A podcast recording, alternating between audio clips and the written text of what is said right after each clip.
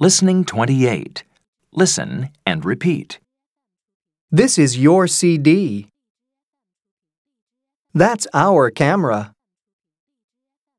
That's their CD player. Can I use your DVD player? Yes, you can. No, you can't.